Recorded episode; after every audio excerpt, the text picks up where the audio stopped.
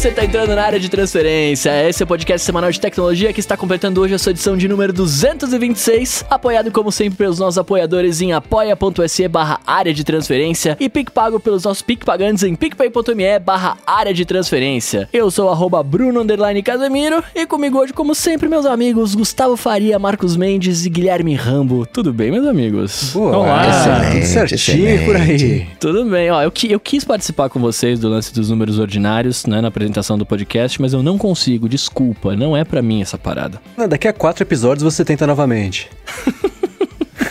pois é, pois é. E aí, tá recuperado, é. Bruno? Cara, já tô 90% aqui, viu? Já voltei a trabalhar no, no estúdio presencialmente, né? Tô dirigindo, só não tô ainda fazendo o exercício que eu gostaria, mas em breve eu já volto também. E o umbigo? Ah, tá feio, né? Agora, os números, Bruno, nunca mais. são de fato ordinários hum. mesmo. Esses, esses, ordinários aí bagunçam a nossa cabeça. Eles são os ordinários, esses caras. Tá safados esses números. Cara, eu tentei. Eu tentei. Quem, quem acompanha aqui a nossa gravação viu, viu que eu tentei com todo o meu coração, mas não é para mim. Eu, eu sou o cara do, do, do, número normal, 226, é isso. Boa. Então é isso. Nada como um take 10 para resolver o problema. Nada como um Eduardo Garcia pra ajudar a gente aqui, né, cara? Valeu, Edu. Você, como Valeu. TikToker, eu quero umas dicas de TikTok também, porque eu resolvi entrar no universo hum. do TikTok. Entrei ontem no universo do TikTok, Olha. larguei um vídeo lá. Ó. Aí tá com um vi agora ainda há pouco. 42 mil visualizações. Tá bom ou não tá bom? Pra, conta do zero, assim, do nada largado ah. Tá bom. Então foi isso que eu vi um vídeo do Coca dançando, uma musiquinha lá, era isso então. É, danço bem, pô, tá, tá bom. Inclusive eu descobri, eu, eu, descobri que tem como você melhorar a situação. Lembra que eu tinha reclamado que eu tinha criado uma conta pro AirBuddy, mas aí por eu ter criado no Idioma, Brasil, ele só mostrava coisa do Brasil e tudo mais, eu converti ela para uma conta Pro, que é contra, conta empresarial, entre aspas, e coloquei lá uma opção que tem de idiomas e eu selecionei só inglês e agora melhorou. Boa. Ah, Ó, oh, que legal. É Coca.tech, Bruno, o nome de usuário que eu, que eu coloquei. Já tô seguindo. Ó, todo mundo siga aí, agora. Já tinha o Coca-Tech sem o ponto? É, sem o não, ponto, acho que, acho que o, o, o, com ponto é meu também, mas foi naqueles testes que eu fiz, eu não consegui achar o e-mail que eu usei, não sei o quê. Que bom que até o Coca passa por esses problemas que eu fico mais tranquilo quando eu passo também. Como é, é possível que em 2021 eu não sei onde eu pus o login desse negócio tal? Não, não é, não é nem aonde eu pus, é qual que eu criei, porque eu falei, vou, vou ver qual é esse negócio aqui. E eu falei, ah, ah, não vou perder tempo não, criar uma outra conta aqui pronto. Então, falando, não vou Boa. perder tempo não, aí eu parei de usar o TikTok. Não foi pra mim. TikTok é legal, cara. A gente só tem que entender qual que é o lance do algoritmo. Porque eu tenho vídeo que bate 400 mil visualizações, aí eu tenho vídeo que bate, tipo, 800 e vídeo que bate, tipo, 30 mil, sabe assim? Eu não, eu não consigo entender qual que é a, o lance do algoritmo lá, como é que ele mostra, por que que ele mostra, tá ligado? Ah, eu fico impressionado com essas métricas que ele dá. É muito louco. Porque eu, o que que ele conta como view também? Que é que nem a Netflix, tá? Você viu dois segundos, pronto. Eles contam que você viu o filme filme. Bem provável. Porque. Eles têm uma, uma métrica aqui. Assim, o Coca com a conta nova. É porque eu tenho uma conta mil. do AirBuddy com 136 mil views. Então. Tipo, e tipo assim, é, que, que você tenha muitos views, com muitos usuários, uma conta antiga, ok.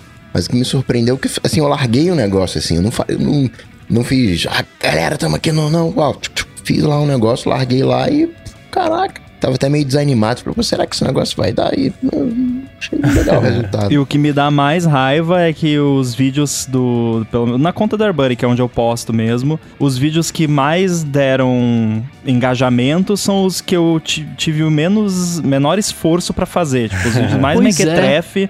são os que dão mais certo, por algum motivo. Eu tenho, eu tenho um vídeo aqui que ele tem, tá com 185,1k ele é simplesmente um eu respondendo um comentário.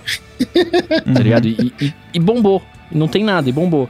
Aí tem um outro que eu demorei mocota para fazer, compilei várias, né, vários trechinhos de falas, etc. Cara, tá com dois mil. Aí você fala, e aí, velho? Eu não vou ter mais trabalho então para fazer, vou ficar só respondendo a galera que é o que, que as pessoas gostam, tá ligado? É. É triste. É triste nada, é mó legal. Ou é isso que ele faz borbulhar pra superfície e aparecer pra mais É. gente, né? Porque Pode às ser. vezes ele pega ali que tá com muito corte, coisa assim, ele fala, "Ih, isso é muito editadão, vai ficar artificial. O negócio aqui é vida. Sei lá. Tô, tô chutando aqui com base em nada, porque eu usei o aplicativo por 20 minutos somando as duas vezes, né? Mas ainda assim, pode ser um critério, né? Eu acho que ele quer favorecer o vídeo de TikTok, sabe? Porque existe o vídeo de de TikTok e existe o vídeo que foi feito e foi então postado no TikTok. Aham. Eu acho Todos que isso faz uma diferença. Tanto é que, assim, eu não descarto talvez a possibilidade até se você gravar o vídeo dentro do app TikTok, de repente ele até dá um boost no vídeo. É, se você não. Porque você pode pegar um vídeo da sua galeria e só fazer o upload. Acho que talvez se você grava o vídeo no próprio app, talvez ele já dá um boost. Enfim, acho que a intenção talvez seja justamente. é,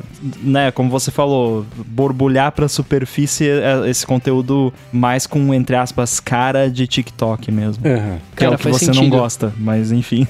Faz sentido, viu, que você tá falando, porque, ó, por exemplo, o, o, que- o que eu mais tenho, viu, que é de 400 e, 400 e pouco lá, eu fiz fora, né? Mas foi esse que me começou a fazer eu crescer, que é uma cena de anime e tal, beleza. Mas os outros dois que tem bastante, que é esse de 181 e de 100 e- de 102, são dois vídeos que eu fiz fazendo du, aquele dueto lá, tá ligado? hum, Com outro de outras pessoas. Então, é, faz um certo sentido, porque ele é gravado todo dentro do aplicativo, né? Uhum. E você tá usando Hum, um negócio, que é o negocinho que eles querem promover agora. Quer dizer, agora não, que já tem um mais novo, né? Que é o dueto junto com a tela verde lá, que você Né?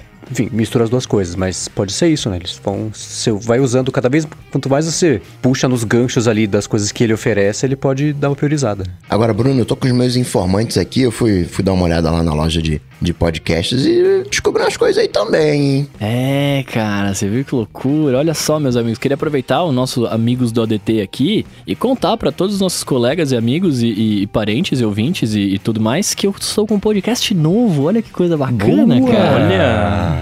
Aproveitamos a quarentena, né? A gente fez o quadro Amigos do ADT pra promover eh, amigos que estão fazendo podcasts durante a quarentena e eu resolvi fazer um novo também. Não tem a ver com tecnologia e ele também não é muito do habitual que a gente tá, ou, costuma ouvir por aí da galera conversando e tal. Ele chama Recebi um Áudio, né? Famigerado Rua Podcast. E a gente faz, eu e a minha amiga, né, Estela Ramos, a gente grava é, histórias que, de pessoas que contam pra gente, ou de histórias nossas, enfim, e a gente sonoriza essas histórias. Então ele tem um áudio meio 3D, assim, se você ouvir de fone de ouvido, Legal. você vai conseguir ouvir é, as coisas acontecendo lá no fundo, chegando perto, o cara tá andando e eu tô andando e contando uma história, né, e aí de repente você ouve os passos se aproximando, indo embora, tipo, tá bem legal, cara, super bem editado. A gente já tá com quatro episódios, o próximo sai, toda segunda-feira sai, um, sai um, um dos episódios, né, e aí eu gravo um uma semana, a Estela grava outro na outra semana. É super bacana. Se você tiver tempo aí de ouvir, vai lá e escuta a gente, que é bem bacana. Cinco minutinhos cada por, por cada programa, cinco, seis, nada demais. Você vai lá, ouve o áudio, conta pra gente o que achou. Vai ser super legal. E... Eu quero saber o seguinte: o que que eu digito na busca do Overcast pra achar esse podcast? Então, vamos lá. Eu é, até falando sobre isso, né? Porque a gente lançou agora na segunda-feira, a gente usou o Anchor pra lançar, né? Que Ah, é bom. do, do Spotify. E aí, é, ele já tá no Spotify lá, pra quem quiser conferir. A gente tem o nosso Instagram também, que é o rua podcast. E segundo o Anchor, eu fui olhar, eu fui ler as, as descrições deles lá, ele distribui em todos os lugares. Né, mas parece que demora. No Pocket Cast já tem, se você procurar lá, você já vai achar. Mas nos- no, no Apple Podcast ainda acho que demora de 7 a 10 dias, né? A partir do momento que você, que você publica lá, pra ele de fato ser aceito e começar a rolar. Então Tem que acredito que aprovar, é. você que está ouvindo o podcast hoje, né, na data de lançamento, ainda não vai conseguir ver no Apple Podcasts. É, e aos poucos ele vai liberando no resto. Então, se hoje você tentar procurar lá e não achar, dá mais uns dois, três dias e procura de novo que vai rolar. Mas já tá lá, Spotify, Instagram e no Pocket Casts por enquanto. Pra Beleza. facilitar, ele já tem um feed RSS? Quer dizer, certamente ele tem, né? Porque ele já tá publicado. Se Tem, até a publicação do episódio você descobri-lo,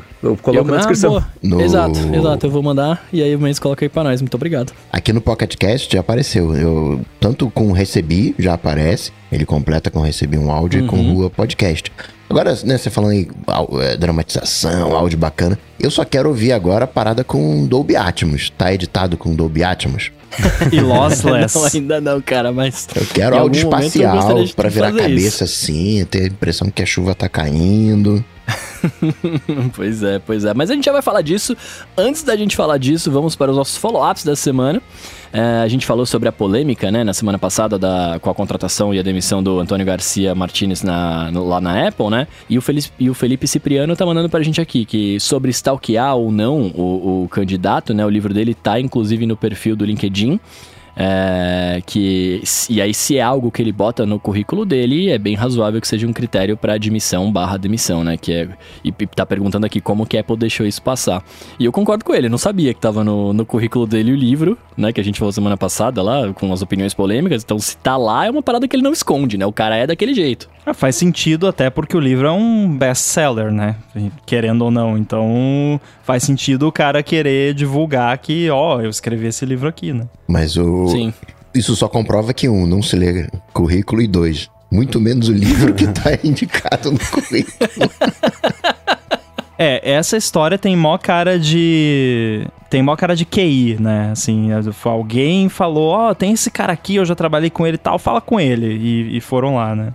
Então, teve. Uh, nessa última semana, depois que a Apple publicou aquela carta falando, ah, né, a gente preza por um ambiente de trabalho que seja uma coisa bacana e, e inclusivo e tudo mais, e por conta disso, a gente resolveu aqui. É, eles usaram a expressão que é uh, uh, bem clichê, né? Parted ways. Né? A, gente, a gente, qual é a tradução disso que seria mais, mais certa? A gente, Seguimos tem, né? caminhos distintos. Isso, é. é cada um seguiu o seu um caminho. O seu rumo. Isso, é. é, é de, então, assim, ele vai fazer. E, e, beleza tal, porque a gente, né, é, não, não tolera nenhum tipo de abuso e não sei o que lá, né, né, né. Ele ficou bravo com a situação, óbvio, né, que ele ficou bravo. E ele fez o, a campanha de PR dele. Ele deu entrevistas. Ele falou, por exemplo, com o Peter Kafka naquele podcast é, Recode Media. E, assim, não dá para entender como é que a Apple contratou esse cara desse jeito, porque ele, ele, ele fala assim: a Apple sabia do meu livro. Na minha entrevista a gente falou sobre o meu livro. Ela me pediu referências de pessoas que poderiam falar sobre mim. Perguntaram sobre o livro para essa pessoa do tipo: esse cara vai conseguir separar a opinião literária dele, o personagem literário dele, da parte profissional, do dia a dia, e todo mundo falou que vai. A Apple contratou o cara sabendo que ele tinha isso. Existe um argumento que ele coloca ali, que eu acho super covarde e super vazio, que é o seguinte: não, não. Aquele livro lá é, uma, é, é, um, é um personagem que eu adotei, inclusive seguindo o estilo de jornalismo gonzo do Hunter Thompson, que. Vocês é, já viram Medo e Delírio em Las Vegas? que é, é, é o livro mais. Um dos, acho que é o livro mais famoso do Hunter Thompson e virou filme, que tem o Johnny Depp e tudo mais. E o jornalismo gonzo tem todo um estilo de escrever que é desse jeito que ele escreveu aquele negócio lá, essas mulheres, todas você. Não falando sobre mulheres, mas o, o estilo é essa, você trocaria isso aqui por, um, por um, uma caixa de bala de espingarda e um, uma lata de gasolina. É um jeito escrachadão de escrever. Ele adotou isso para escrever desse jeito, achando que ele escreveria uma obra sobre uh, o Vale do Silício, sob a ótica ali do jornalismo gonzo, que é uma coisa que, que existe, né? Esse, esse jeito de escrever existe. Só que. Ah, não, então veja bem, isso eu tava adotando só um personagem, ele quis ser muito tipo Hunter Thompson, mas cara, você não é o Hunter Thompson. E o próprio Hunter Thompson só conseguia escrever desse jeito porque ele era ele. É que nem, sei lá, o Elon Musk falar as bobagens que ele fala e sair ileso. É que nem o, o Mark Zuckerberg fazer isso. Não justifica escrever bobagens, mas ainda assim a, a, a, aquele pessoal, aquele. não é nem a persona literária, mas o Hunter Thompson, co, co, autor, você já sabia o que esperar dele. A carreira dele foi construída em cima disso. Ele querer imitar o Hunter Thompson para tentar falar de um jeito engraçadinho as verdades do Vale do Silício, ele deu um tiro no pé porque ele se queimou justamente no mercado onde ele vai ter que passar o resto da vida tentando achar emprego, né? Então, essa da Apple trouxe mais ainda, e ele fala, ah, né, eu se fosse escrever esse livro hoje, eu escreveria ele de um jeito diferente, acho que, né, ali eu não sabia muito bem. Cara, me desculpa, não, não é assim que você justifica uma coisa dessa. Se você vai justificar, justifique, fale com mais clareza ainda, não como de forma reativa, mas de forma proativa que você fez bobagem. Não só na hora que a água bate no fiofó, você dá uma desculpa. Ah, então, veja bem, né? Não souberam separar aqui o meu personagem literário da vida real. Meu caro, você não soube fazer isso do jeito eficiente o suficiente para mostrar que era de propósito. Uma coisa é outra, né? E não dá pra culpar o Fora mercado. Fora que, assim, a gente tá focando muito no livro, todo mundo foca muito no livro, mas não é só o livro, né? Teve uhum. outros outras questões também de e-mails que ele mandou, de coisas que ele falou publicamente para outras pessoas, com esse mesmo tom ou até pior, né? E ele vai Sim. dizer também, ah, não, mas é que eu faço o personagem do livro na vida real também. Tá, então, né?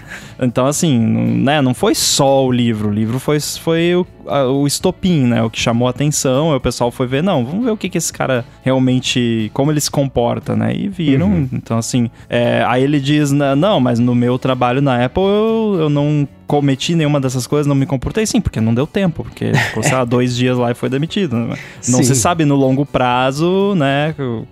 E aí o, o- a pessoa que entrevistou ele fe- fez a pergunta certa, que foi, você não concorda que pessoas se sentiriam, que eventualmente po- poderiam até ser seus subordinados, das quais você estaria decidindo se elas ganham uma promoção, se elas ganham um bônus, é, como elas são tratadas no ambiente de trabalho, pessoas que se encaixam nessas categorias que você comentou, você entende por que, que essas pessoas se sentem desconfortáveis, né? E pelo menos ele admitiu que sim, né? Que ele entende. Então, é, talvez não seja 100% babaca. Sim, é. O John Syracuse, na semana passada, no Accidental Tech Podcast, antes da demissão, ele- eles gravam o, o, o- ATP no mesmo horário que a gente grava aqui o, o ADT, até um pouquinho antes. Então, quando eles estavam gravando, o cara não tinha sido demitido ainda, quando a gente começou a gravar, ele tinha sido. Mas o John Syracuse falou uma coisa que é verdade, assim, imagina alguém com...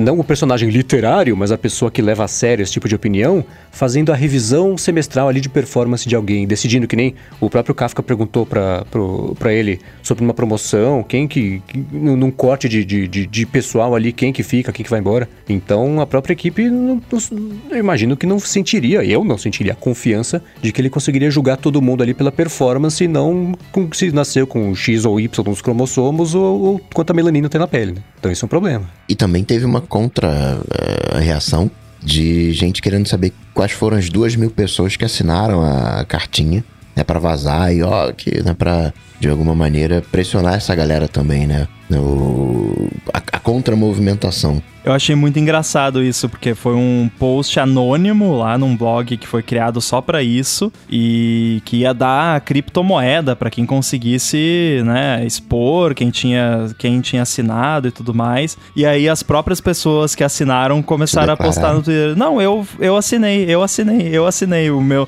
Teve um dia ali, acho que foi ontem ou anteontem, que o meu Twitter, a minha timeline era só a gente falando: Não, eu assinei, assinaria de novo, tá aqui meu nome, é isso aí mesmo.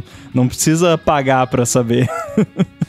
E inclusive esse blog foi tirado do ar, ah, porque ele era publicado numa plataforma e, e violou as regras da plataforma. A plataforma tirou do ar. Ficou, sei lá, uma hora no ar esse post pedindo pra revelarem quem tinha assinado. É, porque era basicamente uh, pra fazer o que chama de doxing, né? Que é você pegar e, tipo, tentar ir catar informação privada da pessoa, expor a pessoa e não deu certo. Pois é, não deu certo, meus amigos. Mas sabe o que, que tá dando certo? Hum. Eu acho, pelo menos. É a Google I.O., né, cara? Que tá rolando essa semana. Aliás, rolou essa semana, né? A Google I.O. E a galera, eles anunciaram algumas novidades pro Android que ele virou meio iOS. Vocês viram isso? Ah, é? Mandem seus e-mails para Bruno, underline Casimiro. Mas Tô o, zoando, No iOS. Não, já tô usando em tinha. partes, vai. Eu tô usando em partes. Vocês viram como é que ficou o layout, por exemplo? Ele tá muito parecido, cara. Você pega a central de notificações, de notificação não, a central de controle deles ali e tal, tá tudo quadradinho, bonitinho, mu- muito parecido com a do, do iOS. Uhum. Vocês Eu chegaram vi a que eles ver. adotaram tons pastéis em tudo. Ele tá É com o- espírito de iOS e cores de iMac, né? é o Material You, né? Material for You. Como é que é, como é, que é o nome do, da- da... Material, Material Design You. U ou Material U, uma coisa assim. Né? Que é isso, é, Material o você. lance, é a, a evolução da- do conceito de linguagem visual, que era o Material Design, que era toda aquela brincadeira de você ter hierarquia de... de, de, de- de- não hierarquia, mas, mas profundidade mesmo, né? Uma coisa aparecer um papel em cima da outra, você vê ali a sombra, você saber onde está uma coisa com a outra. E material, então vidro, né? você ter... E vidro seria translúcido, eles tinham adotado isso já faz um tempo. E a evolução disso é seguir a linha do Material Design, mas o U porque você conseguir customizar muito mais ali dentro da- das limitações do que o sistema oferece, claro, não dá pra trocar, enfim. Android até dá, né? Mas ainda assim, é, é, com as limitações que eles estão colocando ali. Mas eu, eu olhando pro sistema, pro 12, em comparação com como era antes, eu prefiro. Agora, não sei se eu prefiro como o Bruno falou, porque é uma coisa mais próxima do que eu tô acostumado, né? Do iOS, ou se é objetivamente bonito. Se Ah, bem eu- que isso ó. seria subjetivo, né? É, é, é subjetivo, mas eu particularmente achei bem bonito. O lance de você trocar a foto, né? por Colocar uma imagem de fundo e ele adaptar as cores do sistema para as cores do seu plano de fundo, eu achei isso muito Legal. legal, tá ligado? Uhum. É bem bacana e, e fica fica mais personalizado, claro, mas fica tipo um- uma parada condizente, né? Porque eu que sou um cara que gosta de ter papel de parede diversos, né? Do, da, da, da home screen que eu mudo, né? Do. Esqueci agora da, da home screen, não, da, da locket screen que eu mudo. Da home é sempre o meu fundo de lousa. Mas da locket eu acabo mudando. Eu acho, eu acho da hora essa, esse, esse tipo de recurso. No iOS já tinha. No iOS 7 a Apple fez isso. É, no macOS também tem isso, né? Do, não, vocês me desculpem, mas a galera sempre fala que no Android já tinha, então agora eu vou ser o chato que vai ficar falando tudo que já tinha. Né? A Apple botou isso no iOS 7, mas desistiu depois que foi Mas um pouco too much, não, né? Tava você um pouco tem- exagerado. Você tem que ter coração bom. Essa galera aí do Android 12 só vai conseguir o Android 12 2025, que vão liberar lá pros smartphones. Pois é, eu tava vendo o Steve Troughton Smith comentou no Twitter, ele tem um Google Pixel, acho que de dois anos atrás, e não vai ter Android 12 pra ele. Bizarro. Sério? Caramba. Cara, o Pixel é muito louco como. Parece que o Google, assim como tudo na vida do Google, parece que eles mudam de ideia muito rápido, se eles querem continuar fazendo alguma coisa com isso ou não, né? Porque parece que ele tá sempre na corda bamba, ele tá quase saindo pela. Aí daqui a pouco volta, aí vai ter mais um modelo, aí vai ter o 5 lá e o 5G. Aí já pintou uma referência a um, a um pixel dobrável no código do, do, do Android, que era um rumor lá do ano passado, que tava meio morto, agora voltou essa, essa história agora com referência em código, quer dizer, uma coisa que em algum momento provavelmente vai existir, mas é, e não, deve dar dinheiro, né? Porque ele segue como um, um, mas- ele é o Mac Mini dos, dos, dos telefones Android feitos pelo próprio, próprio Google, né? Tá sempre, tá sempre pra Ainda placar, é um nunca vai, né? produto na linha de produto. É, né? Pois é.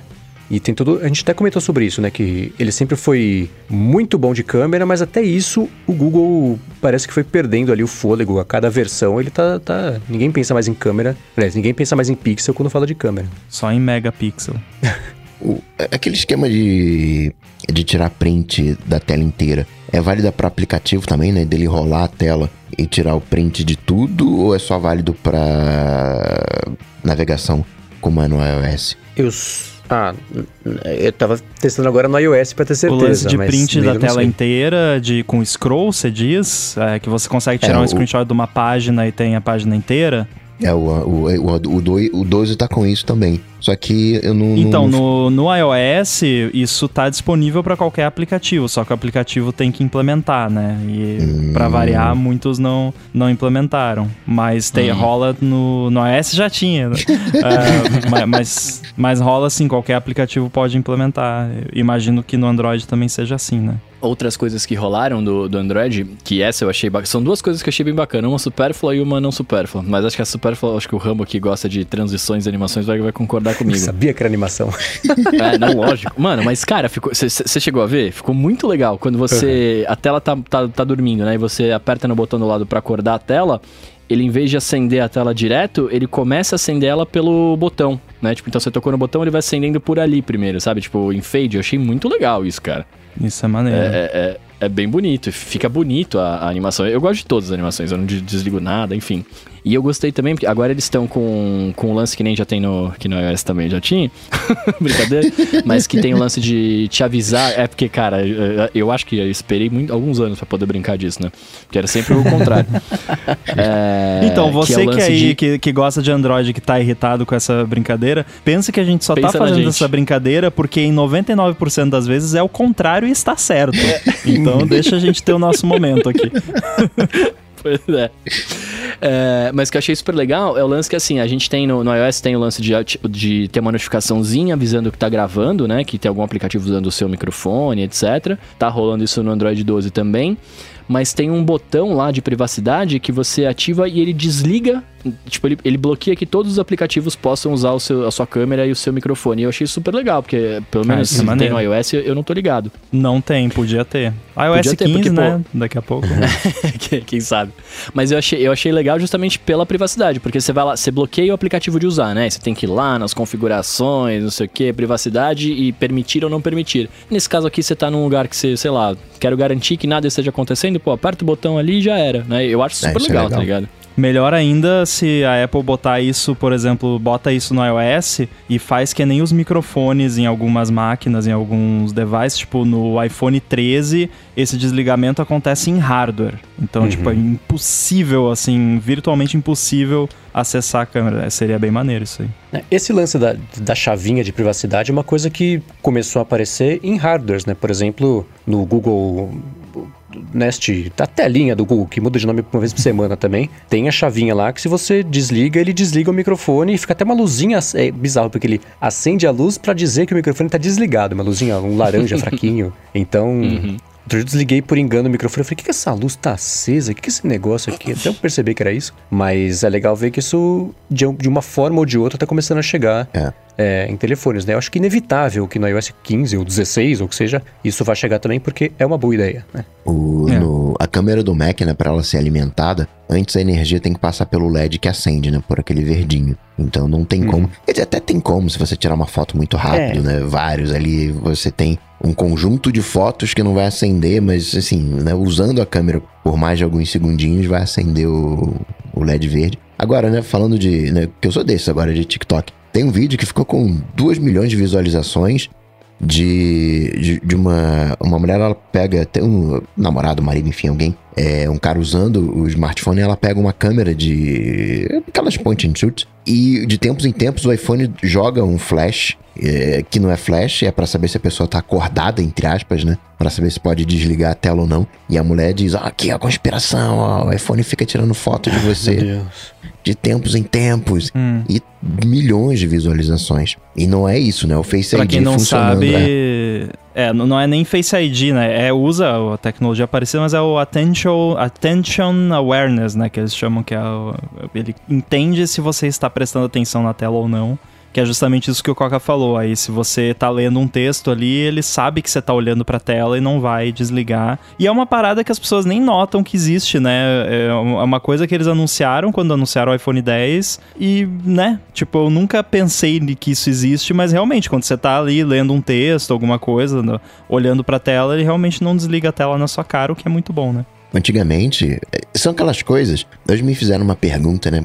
E, caramba, lá, automação, não sei o quê. Falei, cara, eu não sei. Porque quando a coisa é bem feita, você nem lembra que existe. E esse é o É, tipo de então, negócio bem feito que você nem lembra.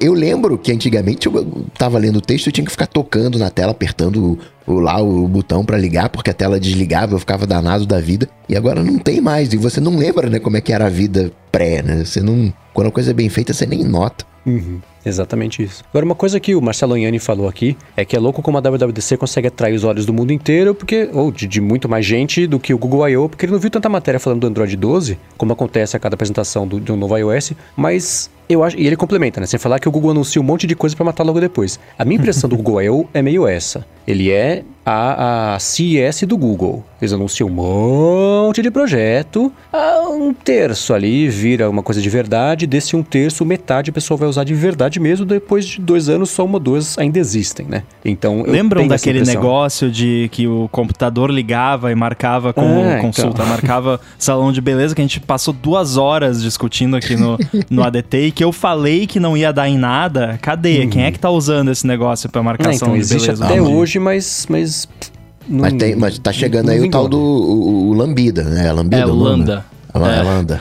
Lambda. Mas é com, é com M, né? Lambda. Lambda. Lambda, sei lá. Lambda. É, é- o, o Lambda é mais ou menos isso, né? Do. Me, me corrijam aí se eu estiver errado, mas é mais ou menos isso do que o Rambo comentou agora, que eles tinham falado lá atrás de marcar as consultas e tal.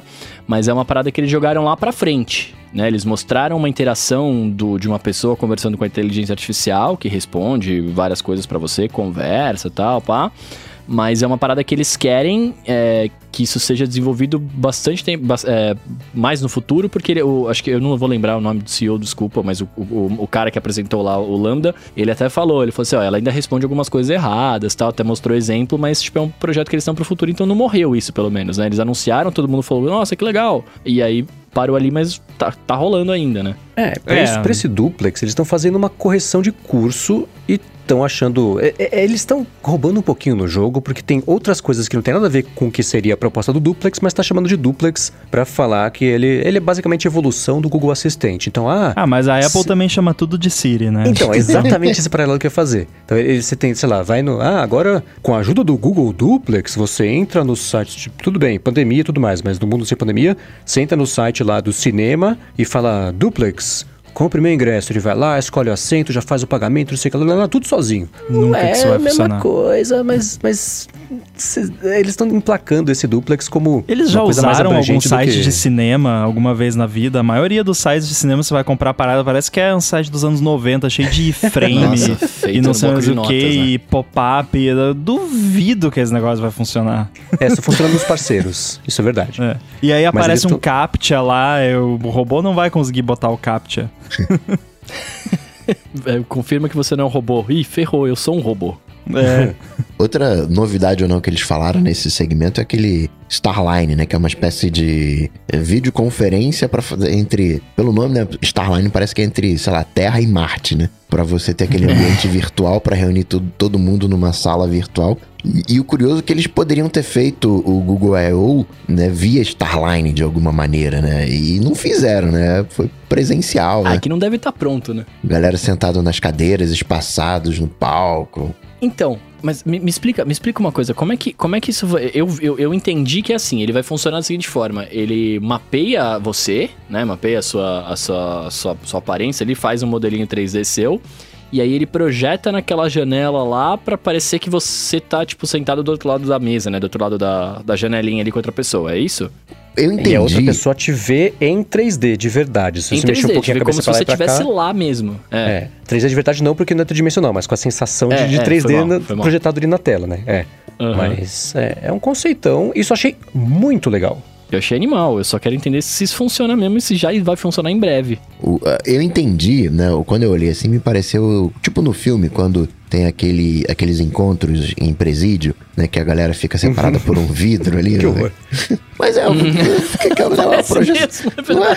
Me lembrou isso aí. Não, não, não é é, é, tirando o ano pejorativo, não. Foi a imagem que, que veio mesmo. Uhum. É, é, é conce- eles mostraram lá, gente, é um conceito, tem muito que melhorar, mas isso, mas me parece o tipo de coisa que esse é o começo de um lance que vai ser o, o normal de você fazer uma videoconferência daqui a um tempo, conforme a tecnologia for evoluindo e miniaturizando para dar para ao invés de ter um monte de sensor de reconhecimento 3D, não sei o que lá, e uma tela que tem que ser 60 polegadas com tecnologia tal para fazer, que vai dar para fazer isso no, no computador. Então, até por exemplo, a evolução de, de, de headset, que vai ser o lance de você traquear o olho da pessoa e com base no olho da pessoa você projetar o 3D, porque se ela mexer a cabeça do jeito do outro, ela vê o 3D, mas não é 3D, é só um jeito que ele tá mostrando ali em 2D para você achar que é 3D que ele responde como você tá olhando. Então, Imagino isso chegando é, num sistema, por exemplo, que seja de câmera, com, com a câmera entende para onde você está olhando e o vídeo ela adapta, porque ela tem o modelo inteiro 3D do que está acontecendo, para você ver isso, né? E o louco é que se for assim, você não vai nem estar tá vendo a pessoa, você está vendo um render 3D em tempo real da pessoa, então Mano, é uma é abstração louco. do vídeo, né? Cara, mas isso, isso é muito louco, velho. Porque se você parar pra pensar, é, é isso que você falou, né? Você tá vendo um render 3D da pessoa, mas, tipo, é a pessoa, tá ligado? É. Entre aspas, né? Aí não é, né? Olha o Coca aí. Será que o render 3D vai ter direitos? E aí, e agora? Será que o render 3D é a pessoa? E a partir do momento que você desliga, você mata essa pessoa. Ih, já vou longe agora, foi mal. Não, e não aí deixa virou Elon. Musk. E po- E pode ser vendido via NFT. Vou vender o meu render via NFT. Vendeu o 3D do Bruno. Nossa, se alguém quiser pagar, eu, eu, eu tô aceitando, hein? tô precisando.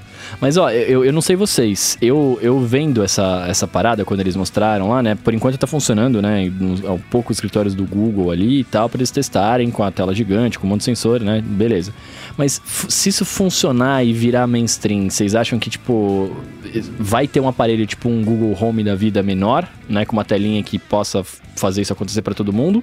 Ou não? Teria que ser um bagulho maior? E aí a minha pergunta é, porque pra mim só é legal eu fazer isso se eu for ver a pessoa, tipo, realisticamente do tamanho dela, né? Assim, né? Proporcionalmente a, a minha coisa pra parecer que ela tá aqui. Porque se for pra eu ver ela pequenininha na tela do meu celular ou em qualquer outra coisa, eu, pra mim tanto faz, tá ligado? Tipo, o, o, o- a, a renderização 3D dela não compensa o tamanho que ela parece pequena, sabe? A sensação que eu tenho é que o, o Google dá aquele tempo livre, né, para os funcionários, e eles fazem lá um concurso, os melhores projetos eles apresentam no Google I.O. para ver se cola, né? Porque tem Lembrando tanta... que Gmail é um fruto disso. É, não, tem coisas que colam, coisas Orkut. que, que dão certo. Mas você vê a quantidade de chats que tem o, o Google, que ele vai, faz, muda, e mata e, e altera. É, não que na Apple seja maravilhoso, excelente, longe disso, mas você tem uma continuidade de projeto. A única coisa legal do Google que eu vejo com continuidade é a questão de fotos. Porque lá desde o do Picasa, que tinha o Picasa Web, aí você jogava pro Orkut, tirava do Orkut, jogava pro. Aquela, era Google Wave? Não, antes do, do Google. A rede social do Google. Google. Isso. Aí você jogava e tirava e jogou, jogou pro, pro Teve o Buzz e teve o Google Plus depois, né? É, o- e eles sempre foram comprometidos em ir migrando ah, as fotos. De resto, é um mata-mata. O, o, o Feedburner também, eles, eles né, não, não tem coragem de matar, né? Deixa ele largado ali, mas ainda não, não mataram. De resto, eu vejo, talvez até por isso que, não sei, não tenha tanto tanto appeal. Eu, eu gostava muito do Google, aquele Google louco que eu chamo, aquele Google Elon Musk, que falava das coisas, né? Que pensava diferente, que empurrava as coisas pra frente. Mas chega uma hora que você meio que cansa, né? De, de tá, mas e o que, que vai acontecer? O que, que vai vir, né? O, cadê o, o, o du- o duplex? Cadê o, o, o Lambda? Cadê o, né? o- Não é encorpado a solução do Google. É, essa é diferença até que uma- essa bola que o Marcelo levantou sobre a diferença entre a WWDC e a Google I.O. Isso eu tô pensando numa, num, num jeito que o John Gruber costumava falar, da impressão dele que ele tinha sobre a Google I.O. e eu concordo 100%.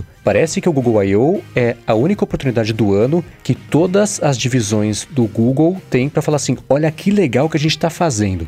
Então, e isso melhorou nos últimos anos, mas há uns dois, três anos era um- uma narra, não tinha narrativa, era um evento tudo sem pé nem cabeça, com ah, agora é a vez do Google Maps, ah, agora é a vez do Google não sei o que lá, ah, agora é a vez não sei o que lá. Cada um apresentando o seu próprio mensageiro, né? com- Que depois eles matavam, e, e não tinha nenhuma história sendo contada ali, né? Era, era, vamos prestar as contas de tudo que todas as divisões estão fazendo. Então cada divisão tinha cinco minutos pra vomitar um negócio ali na, pra, pra gente saber o que, que era e pronto, acabou agora falar de outra coisa, outra coisa. Então, eu acho que por isso, inclusive, ter esse tanto de mensageiro, né? A gente tinha que fazer um Battle Royale dos mensageiros, jogar todos, o que sobreviver vira o, o- mensageiro é, final pra todo mundo. E a WWDC, assim como os eventos geralmente da Apple, eles, eles pensam no arco completo do começo ao fim, né? Não é só um re- uma coxa de retalhos ali de um monte de gente falando por cinco minutos. Olha como meu projeto é tão legal quanto os outros que foram apresentados aqui hoje. Isso, Então essa diferença acaba até tirando interesse do pessoal, né? Isso o Bruno pode até falar melhor, né? Que tá com um podcast aí de contação de histórias. Mas no fundo, no fundo, pra, pra gente se sentir amado, a gente não precisa de, de uma redação sobre o que é amor. A gente precisa de alguém que diga, te amo. E a Apple faz isso. A Apple, ela conta uma história pra você. A Apple chega e diz, te amo. E o que eu sinto que o Google I.O. faz é uma apresentação dizendo o que que é o amor. Os diversos impactos do amor. E você não se sente amado, né? Você diz, tá, legal. E, né, é, é, é diferente, assim. Não, Não é tangível, né? é, não, não, não, não- não- como o Mente falou, né? Não é um arco. Né? Você não se sente. Agora ficou uma parada muito religiosa, né? O Coca chega na, na porta das pessoas e fala: A Apple te ama. né? Mas é, é porque, é, é, não sei, eu não lembro agora se alguém já falou isso, mas a, é, é- é esse lance, né? A Apple, ela demora, não é que ela demora, mas eu imagino que deve ter um monte de coisa. Imagina não, com certeza, tem um monte de coisa rolando lá que a gente nunca vai saber porque nunca Ah, vai ver a tem. luz do dia, né? É, e o que eu acho que é o diferente do Google. O Google tem um monte de coisa rolando, eles anunciam um monte de coisa, né? E aí, enfim, o que vira, acaba indo virar mesmo são poucas as coisas e muitas coisas acabam morrendo e a gente fala, ó lá, Na um verdade, não tem Bruno, nada. é, não é nem que eles estão anunciando, eles estão só mostrando. Tipo, olha que É. legal isso aqui, né? Que não tem nada de errado, inclusive. Sim. Só é uma pegada diferente e algumas pessoas gostam, ou- outras nem tanto, né? Tipo assim, eu, é, obviamente, né? Pelo amor de Deus, eu sou um maluco aqui fazendo maluquices em casa. Eu tenho um monte de projeto mó legal que eu poderia fazer um demo, um monte de demo e, e mostrar. Eu fazer a- é, Rambo I.O., fazer a keynote do, do Rambo. Rambo. Mas também não- não- não... Deixa eu me recompor aqui. Não, é, mas eu não, sei lá, não vejo graça nisso. Eu gosto de mostrar o que tá mais ali, né? Tipo, ó, isso aqui vai virar uma coisa de verdade e tal. Não, não que eu não mostre, às vezes, coisas que não viram coisas, mas, é, enfim, é, são pegadas diferentes, né? Sim. O, o Google é muito mais sonha, sonhador a- a- publicamente, né? Não que as pessoas da Apple não sonhem, mas, assim, eles expõem os sonhos deles. Eles apresentam muitos Air Powers todo ano. Exato. Mas olha, mas olha como é o ser humano, né? A gente reclama que a Apple. A gente não a gente, a gente, né? A gente o ser humano. Reclama que a Apple não lança, não tem inovação, não tem mais nada, não sei o quê. Aí o Google mostra um monte de coisa nova que pode vir a ser legal e os caras reclamam, é, mas não tem, né? Só tá falando que tem, mas não existe. E aí? Né? Tipo, a gente tá sempre nessa, nessa reclamação 100% do tempo.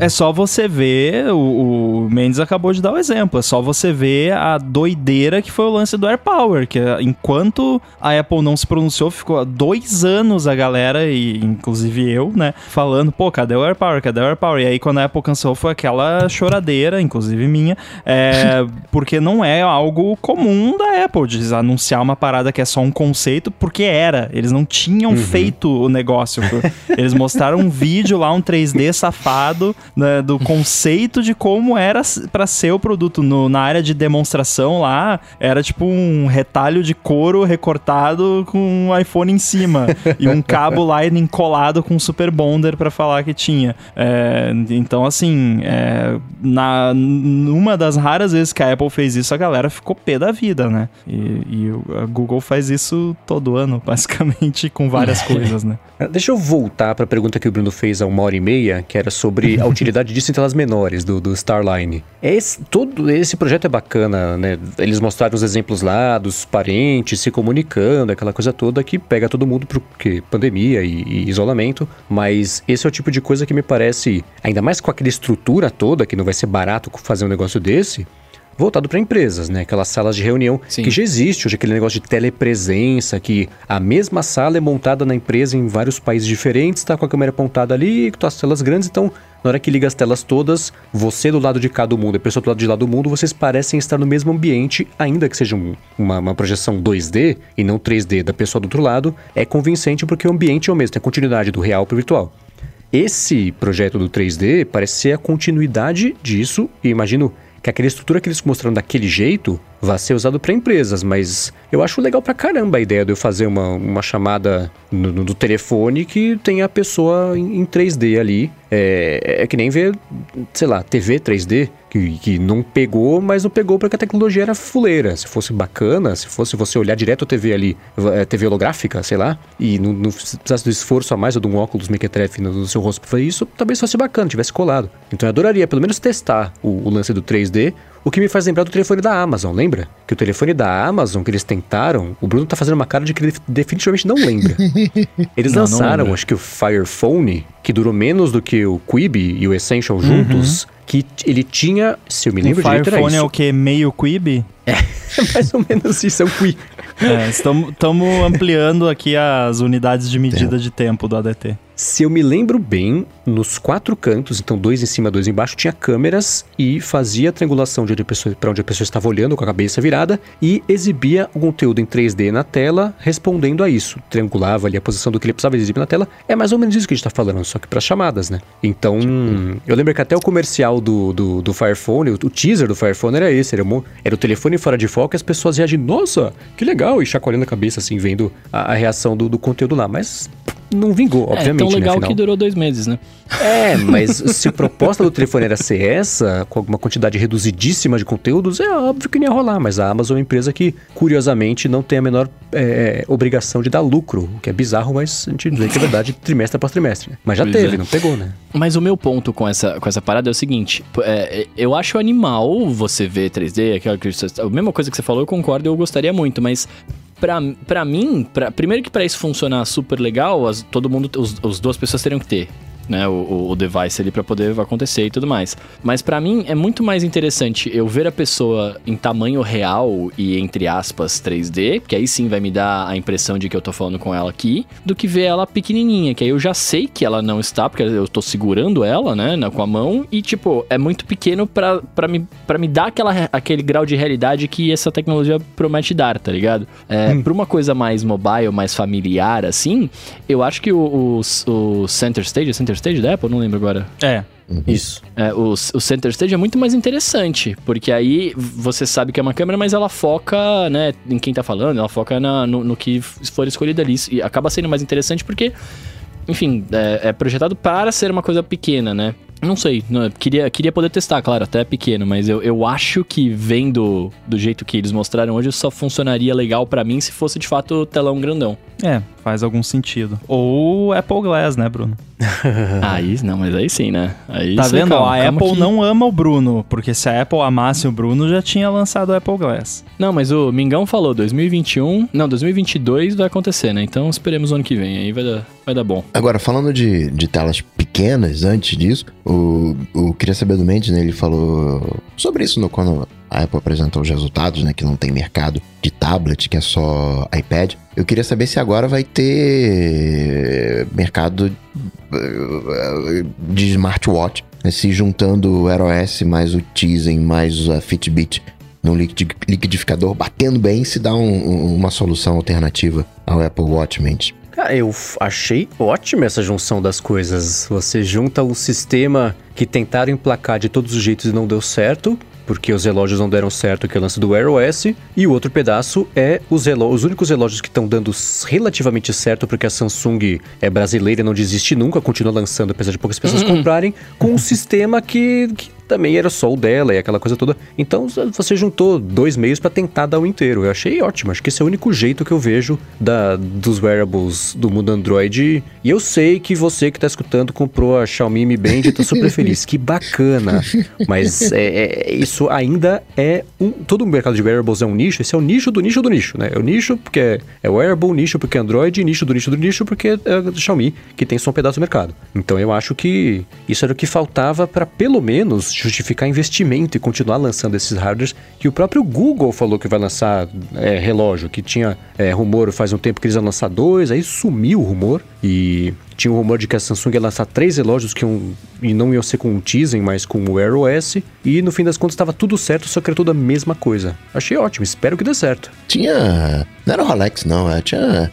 Era Tag Heuer, né, que fez um, um, um com Air OS, né, com o smartwatch Acho espertinho. Tem o da, da, Xiaomi também, tem o Amazfit, né, que é a linha mais de, de relógios, né, de smartwatches. É, Tag Heuer fez mesmo um com o Air OS. Muito bem, pra gente fechar a, a Google eu queria só fazer mais uma, um disclaimer aqui, porque foi uma parada que eu gostei, que é, é relativamente simples, eu acho né? Não sou desenvolvedor, mas eu, eu achei bem bacana que é o lance do, dos, dos, mapas, né? Que agora eles têm uma parte muito mais detalhada para pedestres, né? Com pontos para você atravessar, faixa de pedestres, faróis, isso, faróis, farols, não sei qual é o plural, tô burro. é, mas eu achei super bacana essa parada e o lance do mapa te recomendar coisas ao, é, de acordo com o horário do dia, né? Então, por exemplo, você tá andando na rua de manhã, ele vai te mostrar mais é, padarias, né? Estabelecimentos para você, sei lá, tomar café da manhã. Se você sair à noite, ele vai te mostrar mais bares e restaurantes, sabe? Tipo, eu achei isso muito legal, cara, porque é, é uma coisa que quando você tá numa cidade desconhecida e você não pesquisou, não fez um roteiro e etc, você quer conhecer um, um lugar nativão lá, é muito legal isso, né? Eu, eu, pelo menos achei irado demais. O Bruno acabou de ativar o, o, o rastreamento de aplicativos para que exibam anúncios mais relevantes. ah, cara, eu, eu sou publicitário de informação, né? Eu, eu não, não, não, acho isso ruim, não. É, eu achei ótimo isso aí. É, é tecno, sei lá, inteligência contextual, vou batizar esse termo aqui agora, porque é isso e vai ser muito bom isso evoluir para as outras coisas que o Google e que todo mundo oferece, mas é. E nesse caso, você vê, é, é, legal porque não exige, pelo menos imagino, uma coleta de dados pessoais tão grandes, porque isso é contextual em relação à localização do usuário. Ó, tá usando o mapa, não tem jeito, tem que saber onde você tá. Mas tirando isso, é muito mais de, de do que faz sentido culturalmente e socialmente naquele horário do que você, do que você tá fazendo, do que para você especificamente, né? Também que você pode querer ir no restaurante às 10 da manhã. Tá, ele... Café com leite de noite. Eu conheço muita gente que toma café com leite de noite que toma café de noite. Esse negócio aí de padaria. E como que eles lidam com o brunch? Não, mas tudo bem, essa pessoa é uma pessoa excêntrica, digamos assim, né? Recém-operada tal, isso acontece, as pessoas têm esses desejos. Mas. Eu gostei. É, mas é, é, que eu acho legal essas paradas porque é, é de fato para você. Não para você que você tá na sua casa aqui, no, na, na sua cidade, etc. Não, claro que não. Você conhece seu bairro, você conhece, você tem a sua rotina, né? Mas você vai para um lugar novo. Eu, eu sou uma pessoa que eu, eu, não é que eu não gosto de montar roteiro, mas eu curto conhecer. Eu já acho que eu já falei isso aqui, né? Eu curto viajar, sei lá, para um lugar e, e viver nativamente, né? Tipo, como se eu morasse lá. Saca? Até nisso você é nativo, né, Bruno? Até nisso eu sou nativo. então, pô, é, isso, isso, é muito legal. Tipo, pô, sei lá, vou viajar pra um lugar que eu pros Estados Unidos aí nunca fui, eu vejo lá, aqui tem uma padaria legal, aqui tem não sei o quê. Porque acho que, é, se eu não me engano, eles falaram lá que ia ter foto e review dos lugares também, que nem tinha no, no, no eu ia matar o Foursquare aqui, não sei nem se ele existe ainda, mas se ele não existe, já morreu, se existe, desculpa. mas que nem tinha lá, né, que você, ele falava lugares relevantes, que a galera dava like, etc. Isso eu acho, eu acho bacana essas paradas. Não é nada super novo assim, né, mas só do fato de estar no, no Google Maps e ser nativo deles, tipo, é legal, tá ligado? E, e você ainda pode escolher o caminho é, eu... com menor o número de freadas bruscas para poupar o freio.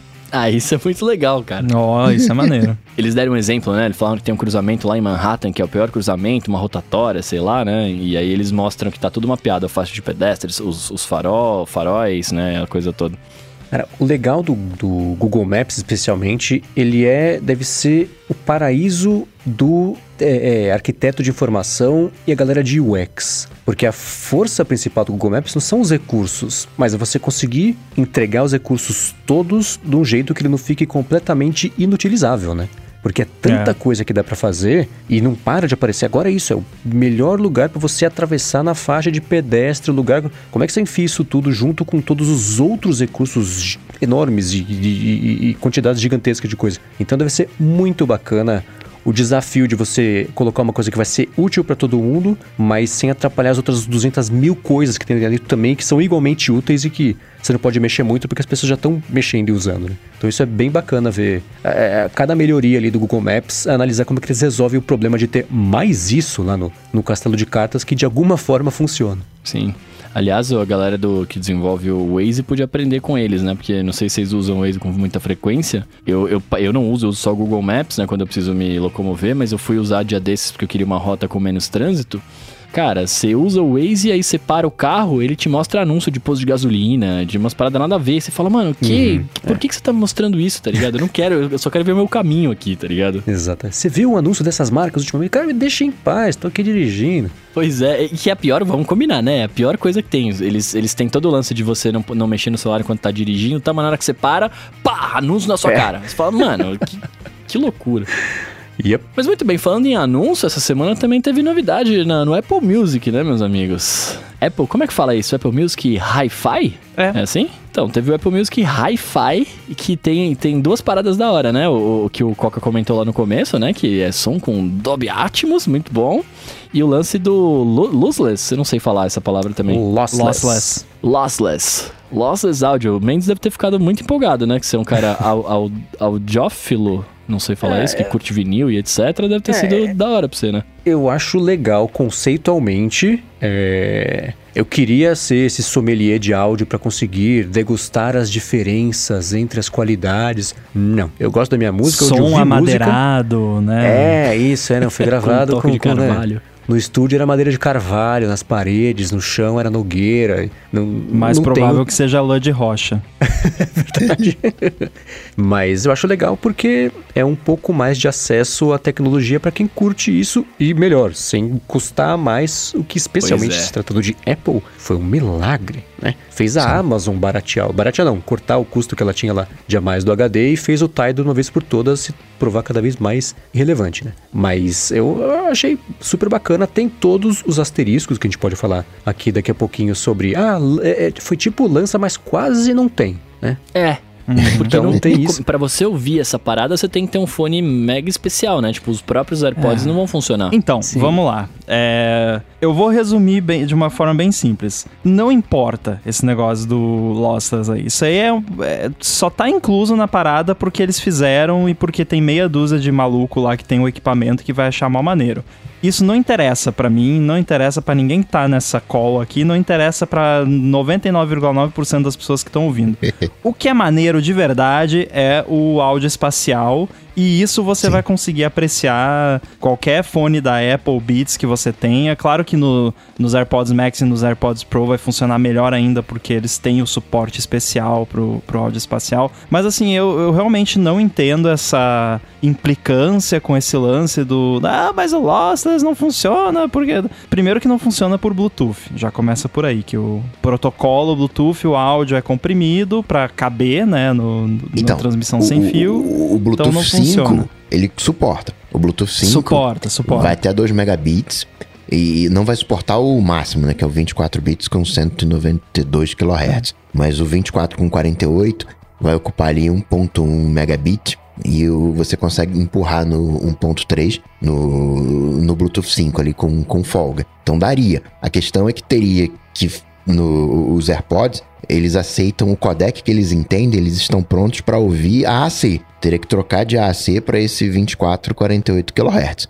Ah, ah, Talvez venha um novo fone, talvez venha um novo firmware, talvez mudem o, o- o- Aí já é aquela coisa lá da Apple, ah não, vai ser por AirPlay, vai ser não sei o que, vai ser, vai ser por não sei o que lá. Agora, no, nos AirPods primeira geração, que é Bluetooth 4, esse não tem nem Não, como. esquece. Esse, esse, assim, nos AirPods atuais, né, segunda geração, o Pro e o Max, pode ser, né? Tem, tem gente falando que vai vir, que não sei o que, tecnicamente rolaria. Depende da Apple, mas esse nível intermediário pegaria o de CD, que é o 16 bits 44 kHz, e o 24 bits 48 kHz. É, esse é o asterisco do asterisco, né? Mas, mas assim, foi, foi bom você colocar. O, o Bluetooth dos AirPods normais, entre aspas, AirPods nada, não suporta. O dos AirPods Pro Max já, já rolaria, mas precisaria de um update de firmware. Eu acho que a Apple vai fazer, eventualmente, e aí você vai poder ouvir nos seus AirPods Pro ou AirPods Max e você não vai notar diferença nenhuma, então não vai fazer diferença, só vai gastar mais banda de internet. Basicamente é isso. Então, o que interessa aqui mesmo é o lance do áudio espacial e eu tô curiosíssimo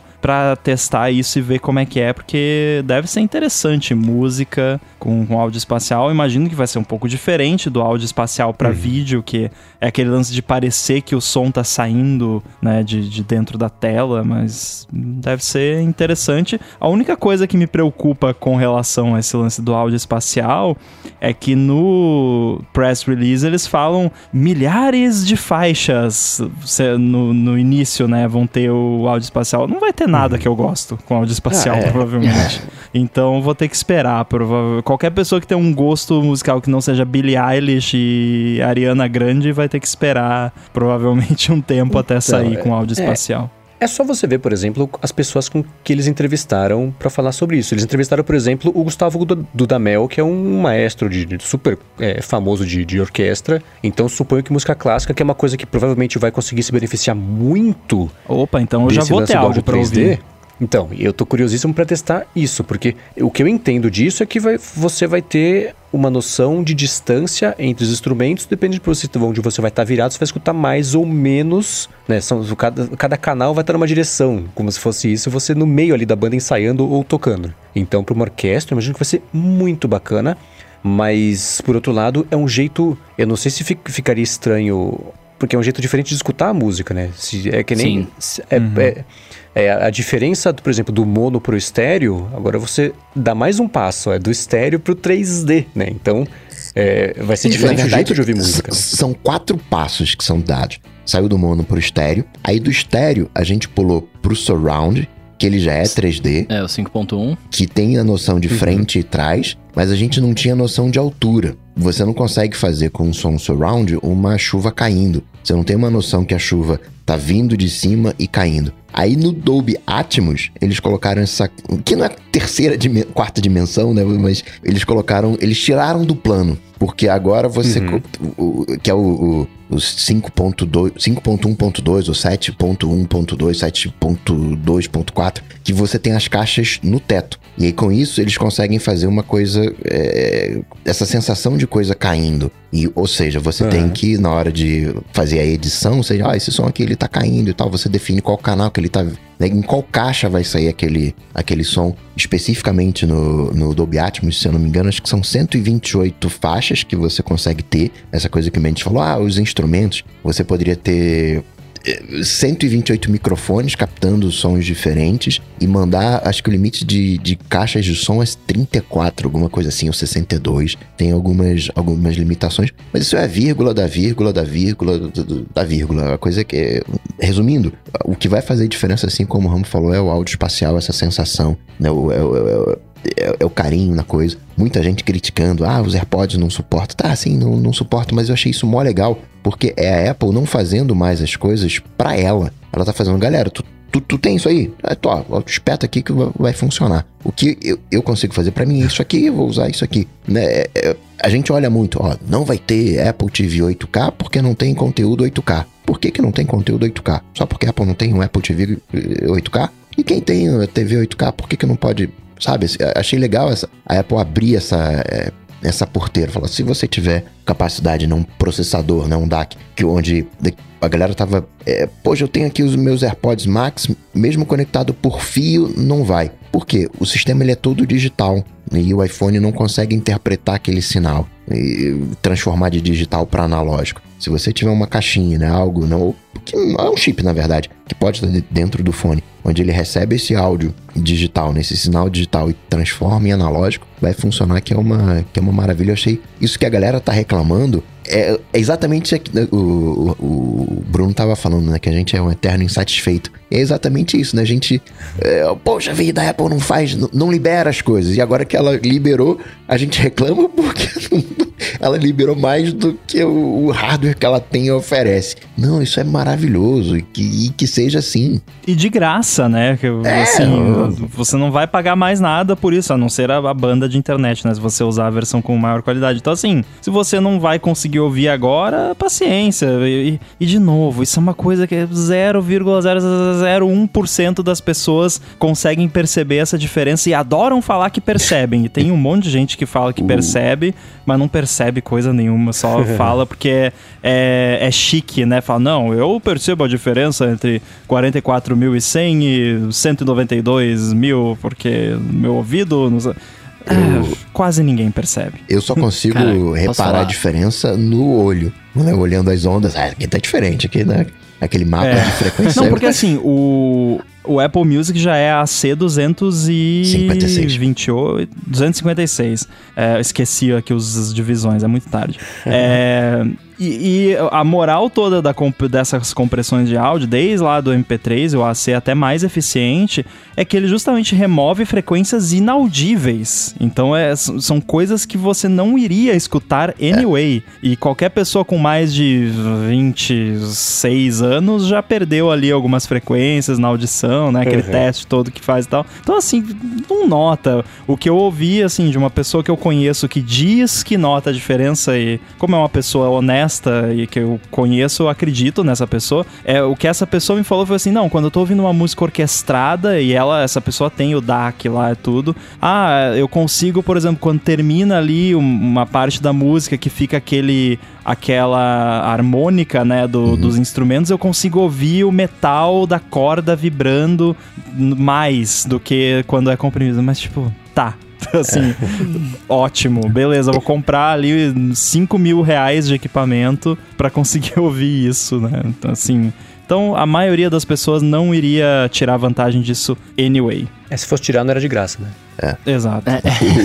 O- esses algoritmos de compressão eles são coisas sensacionais, porque eles analisam é- essa- essa coisa que, o- que o Rambo falou, né, de eliminar as frequências, mas é mais do que isso. Se você tem um áudio baixinho, o algoritmo entende, pá, esse áudio baixinho aqui, ninguém vai ouvir esse áudio, ele some com aquilo, ele elimina. Daí você tem harmônicos que vão bater lá, sei lá, nos 20 Hz, 20 kHz que a gente não escuta, ele elimina também, né? Não, não, não é só aquela frequência puro, pura, né? Tem os harmônicos. O, algoritmo em si é, é mó legal. E o- essa coisa de banda, um áudio padrãozão ali, né? O AC256, que sei lá, 3, 3 megas de, de download. Quando você joga para 48 kHz, vai dar uns 12 megas. Vamos arredondar aí, dos 10 megas. Se você colocar 192 kHz, essa faixa vai ter 100 megas. Imagina cada vez que você ouvir uma música no Apple Music, 100 megas ali do, da tua franquia de dados. É, e a Apple, inclusive, coloca no- nos ajustes lá, eu vi num vídeo do 95 Mac isso.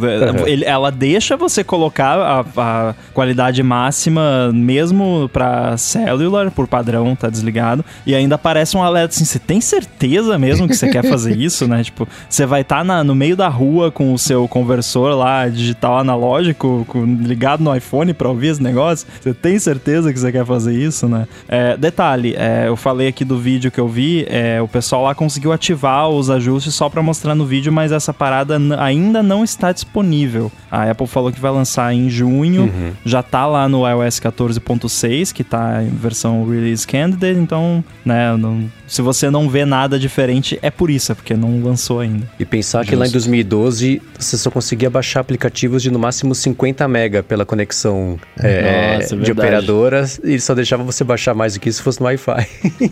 Hoje em dia é 200 perguntam. mega e se eu não me engano no 5G ela permite você dar bypass nisso. Acho que tem essa opção mesmo. E o, mas mus- musiquinha de 100 mega tá, tá liberado. É só uma musiquinha. Não tem mais limite não. Ah, não tem mais? Era 200 mega, mas, mas tirou no passado. Ah, o que, o que mudou no 5G foi que no 5G você consegue baixar a atualização do iOS. Ah, ah, tá. mas no LTE não. Só, só voltando um pouco ao assunto para ilustrar um negócio aqui, eu tava conversando com o Anderson, que é, é um, é um dos mixadores lá do Brasil, né? Que inclusive foi o que ajudou a gente no ADT 100, né? Fazer o ao vivo lá e tal. É, a gente tava falando do lance que vocês estavam falando de que ninguém percebe, e isso é um fato absurdo, porque hoje com gravação remota você grava é, a pessoa dublando em vários ambientes diferentes, com várias acústicas diferentes, né? E na hora que o cara mixa, ele deixa tudo parecido, né? E aí ele tava assistindo uma série do Disney Plus, lá aquela do Star Wars chama The Bad Batch, e ele percebe porque ele trampa com áudio, né? Enfim, ele consegue ouvir quem gravou em home studio e quem não gravou. né? Ele consegue Ah, fazer essa mas isso distinção, é- mas só porque ele trabalha com áudio, porque ele tava ouvindo numa, nas caixas lá, não sei o que, não sei o que lá. É, eu assisti as mesmas séries no meu MacBook aqui e com a caixa de som dele, cara, pra mim tava tudo igual. Mas Assim, isso é outra parada, né? Porque aí é outro ambiente que a pessoa tá Exato. gravando. Por exemplo, ouvintes com ouvidos mais aguçados talvez tenham percebido que desde o episódio passado eu tenho menos eco na- no meu áudio aqui no ADT. Que eu dei uma tratada aqui e vou dar uma tratada ainda maior. Vamos ver quem é que vai perceber quando mudar de novo.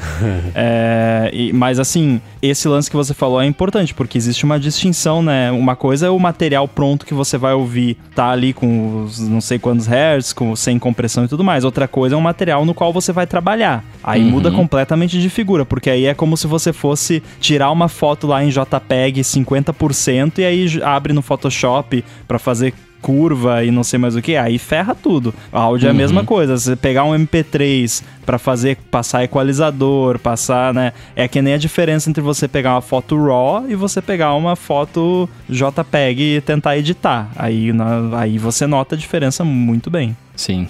Agora, sabe uma coisa que eu não consigo. é, Não é que eu não consigo conceber. Eu, eu sei, o trampo com áudio eu deveria conseguir, mas pra mim é, é um pouco difícil. O lance do áudio espacial pra você ouvir as músicas, eu, eu consigo conceber no vídeo, porque eu tô, né, eu tenho a minha referência aqui na minha frente, aí eu me mexo, beleza, e eu, eu vejo a parada. Como que isso vai funcionar pra música? Porque, tipo, Então, é, eu, eu- imagina que eu tô ouvindo música andando na rua. E aí? Eu vou ficar andando até o momento que eu só vou ouvir a- a- o baixo?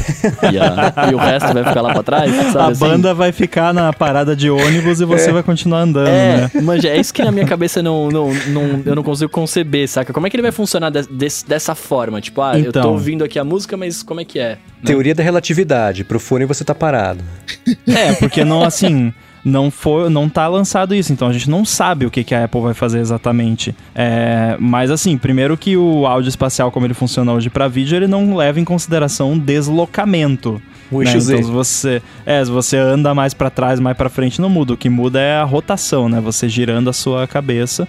Eu não sei se vai ter isso no, no áudio espacial para música, se vai ter o tracking de, de cabeça, é, o tracking favorito do Coca, né?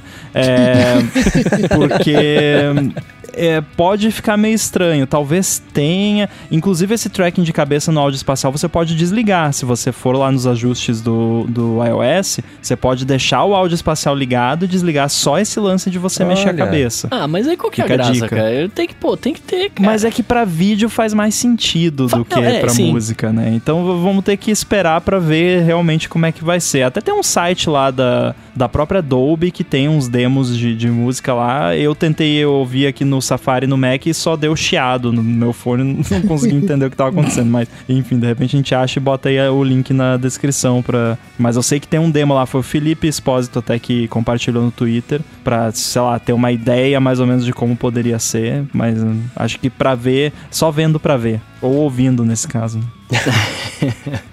Muito bem, mas ó, enquanto a gente espera né, a- a- o- as paradas serem lançadas pra gente, pra gente poder ver como vai ser, eu queria saber de você, Rambo. Como é que tá aí andar pela sua casa e, e seguir o GPS do, do telefone pra achar suas coisas pelas AirTags? Pois é, tá bem divertido. É, minha AirTag, o meu AirTag, tem que me acostumar que é, né, a Apple É. chama de o AirTag. AirTag é menino.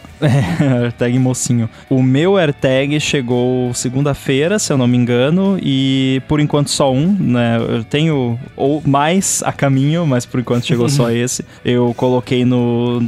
Eu fiquei pensando, pô, qual vai ser o primeiro objeto que eu vou colocar, né? O que que, o que, que é mais fácil de eu esquecer por aí? Não perder assim, mas tipo é o que o pessoal é misplace, né? Tipo, colocar no lugar errado, assim, sabe? Ficar embaixo de uma coisa ou no lugar errado eu ter que achar chaves, né? As minhas chaves. Aí coloquei na- nas chaves, nas chaves de casa aqui, tudo, que tem a tagzinha pra entrar no prédio e tal. Aí eu botei nesse molho de chaves com o chaveirinho da Belkin, que eu tinha comprado junto. O chaveirinho da Belkin é bem simples, é duas metades assim, você encaixa AirTag ou AirTag, gira, bota no chaveiro e pronto. E cara, é, não tem muito o que falar, é aquele review simples, tipo, funciona exatamente como a Apple diz que funciona, funciona muito bem. É, até eu fiz uma brincadeira aqui, pedi pra esconderem as minhas chaves aqui e fui procurar sem saber onde tava e consegui achar, então funciona, né?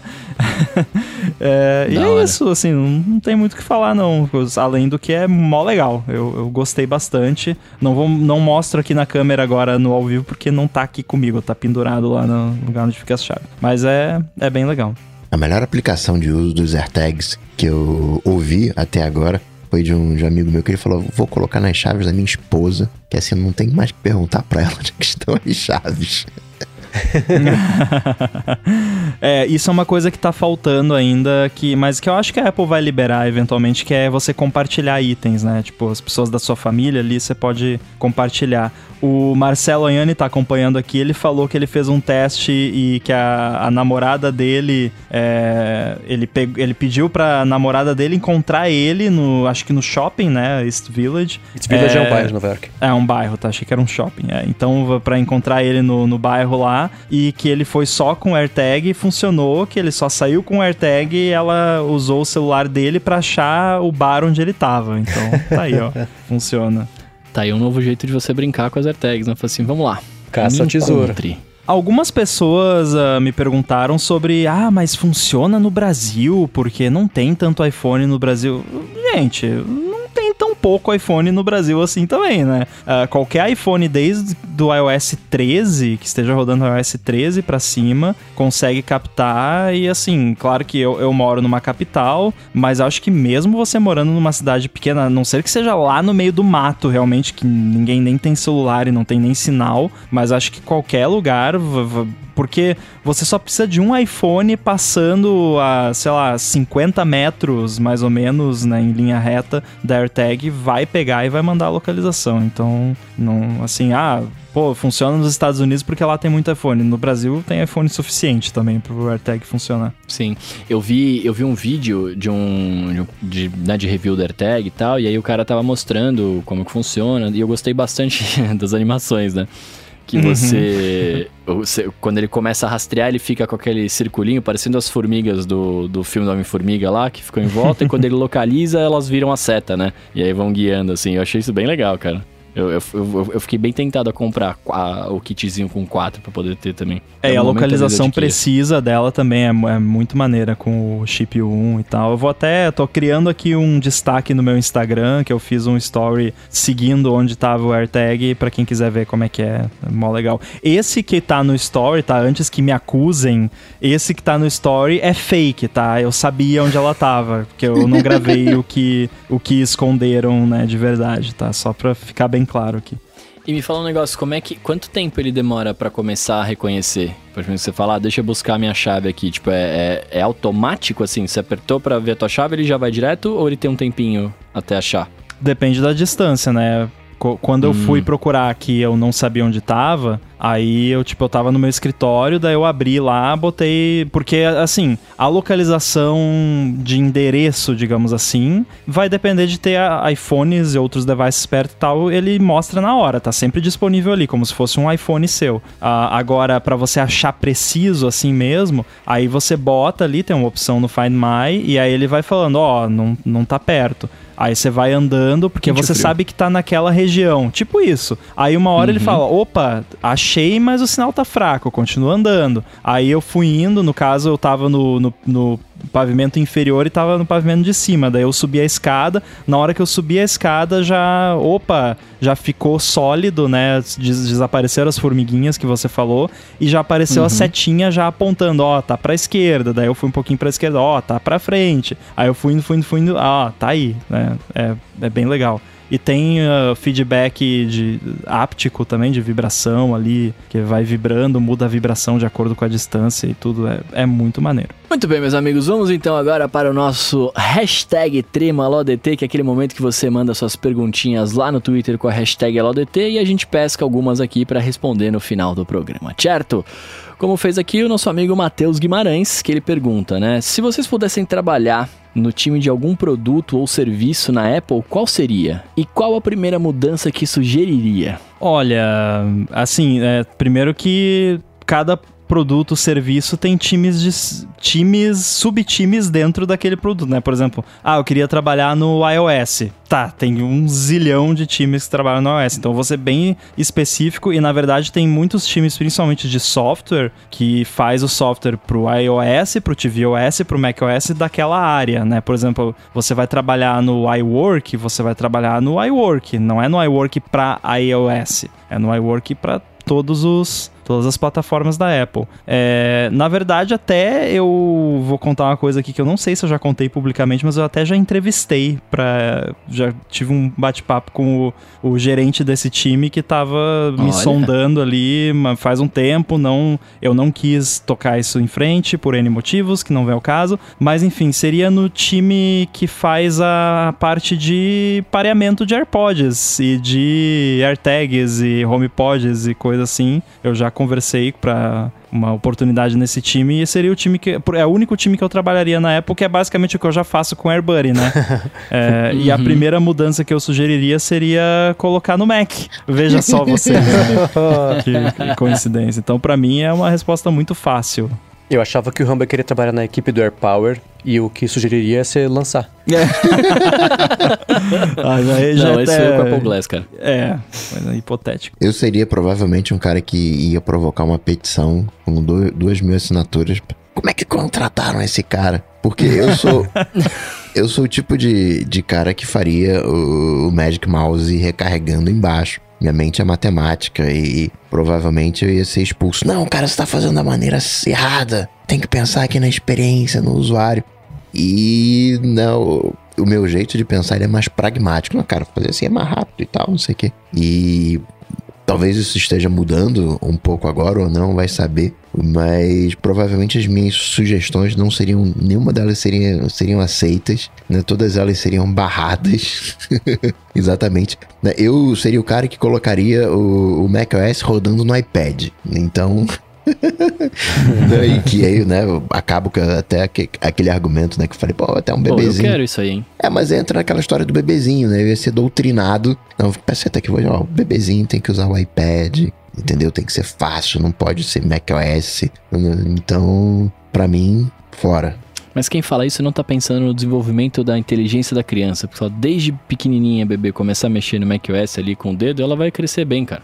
Tem que ser isso. Aliás, o Rambo Você. mandou hoje à tarde que no julgamento da Apple com a Epic, o, o pessoal escuta o ADT, né? Porque. É, pois o, é. O Craig Federighi descreveu o macOS como um carro que as pessoas têm que ter, né? A, a habilitação, tem que ser treinadas e tudo mais. E no iOS é o contrário, tem uma criança que consegue usar. Eu falei, olha só, hein? Olha o Coca ajudando ali.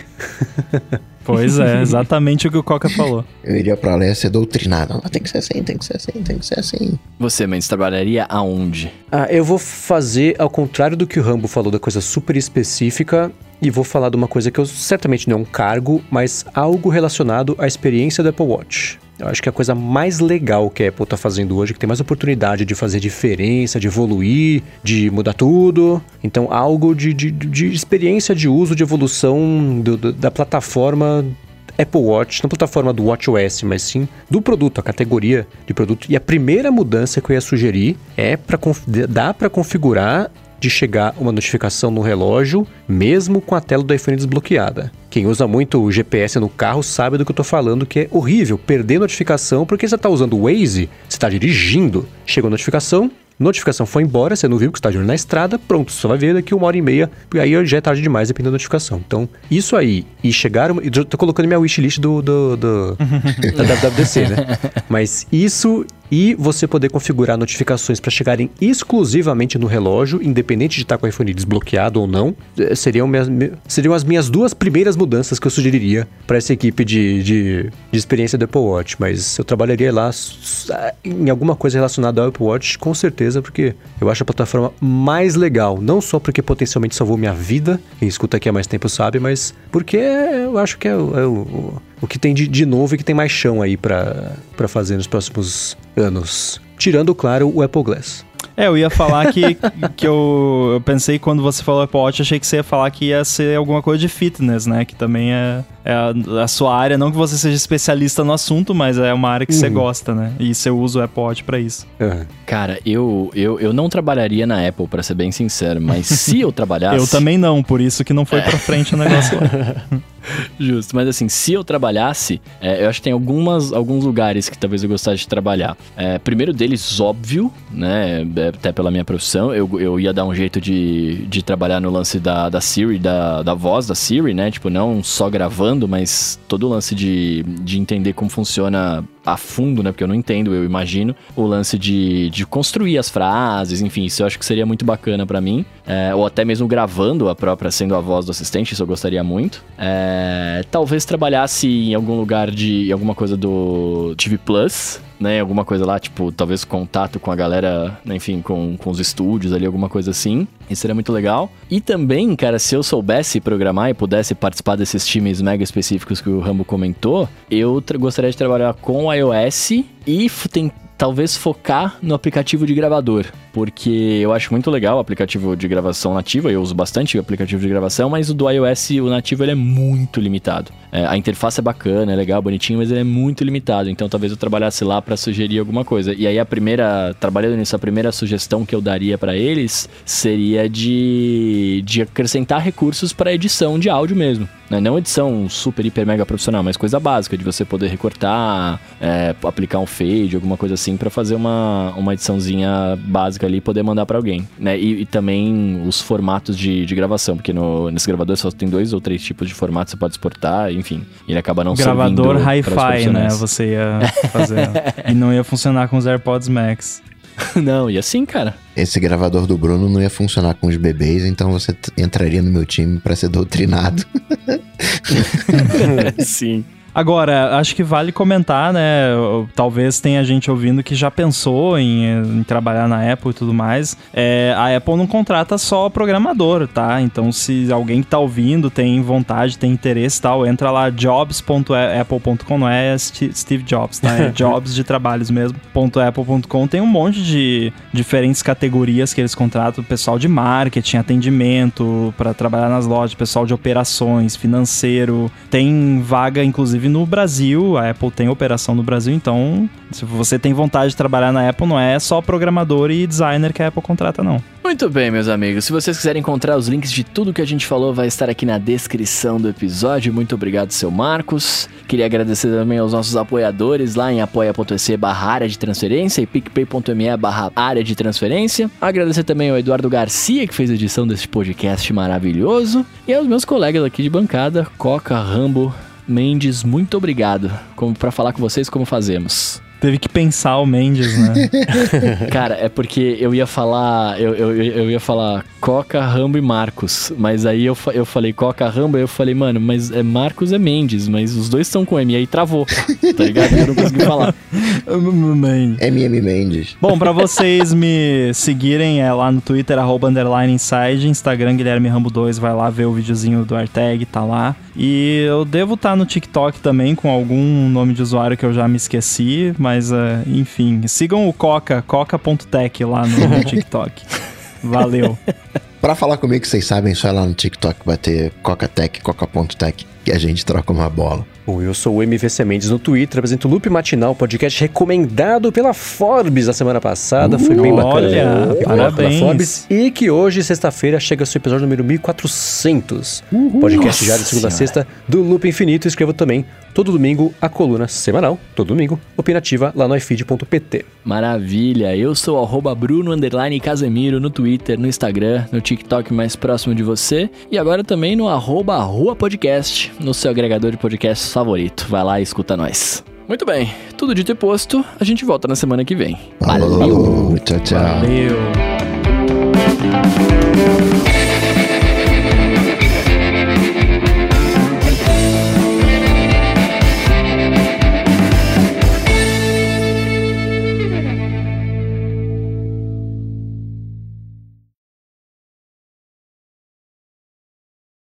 Eu procurei Blue Hour, a primeira coisa que deu foi um vídeo de K-pop aqui. Do TXT, conhece, Rambo? Sim, conheço. Olha lá. Esse tem é da fala boom, boom, Big boom, Hit boom. Entertainment, o grupo. Foi lançado em 2019, se eu não me Ô, engano. louco. Tá fazendo lição de casa, hein? Mas não é, não tá na- nas minhas playlists, não é o que eu escuto, não. Não faz parte do grupo do BTS? É, é da, da mesmo, mesma trupe, mas são outros integrantes. Aham. Pô, assisti um documentário no YouTube sobre K-pop. Um documentário não, uma série. O, teve Qual? um episódio que foi especialmente bom, que foi sobre a produção de um clipe. Eu achei muito maneiro. Que a produção de clipe é maneiro, né? Uhum, é. Independentemente do estilo. Eu nunca vi, mas imagino que seja meio. Eu lembro dos clipes de boy band quando era moleque, né? Aquela produção toda, storytellingzinho e eles todos sexys no palco, cheio de roupas voaçante, ventinho. No caso ali era uma girl band, então. Ah, né, Era, né? Mas é, era, foi bem legal. Eles, é, eles são mais random, assim, não tem muito. Alguns têm uma historinha e tal, mas a maioria é bem random. Você fica olhando assim, você pensa, o que, que o cara fumou pra ter essa ideia?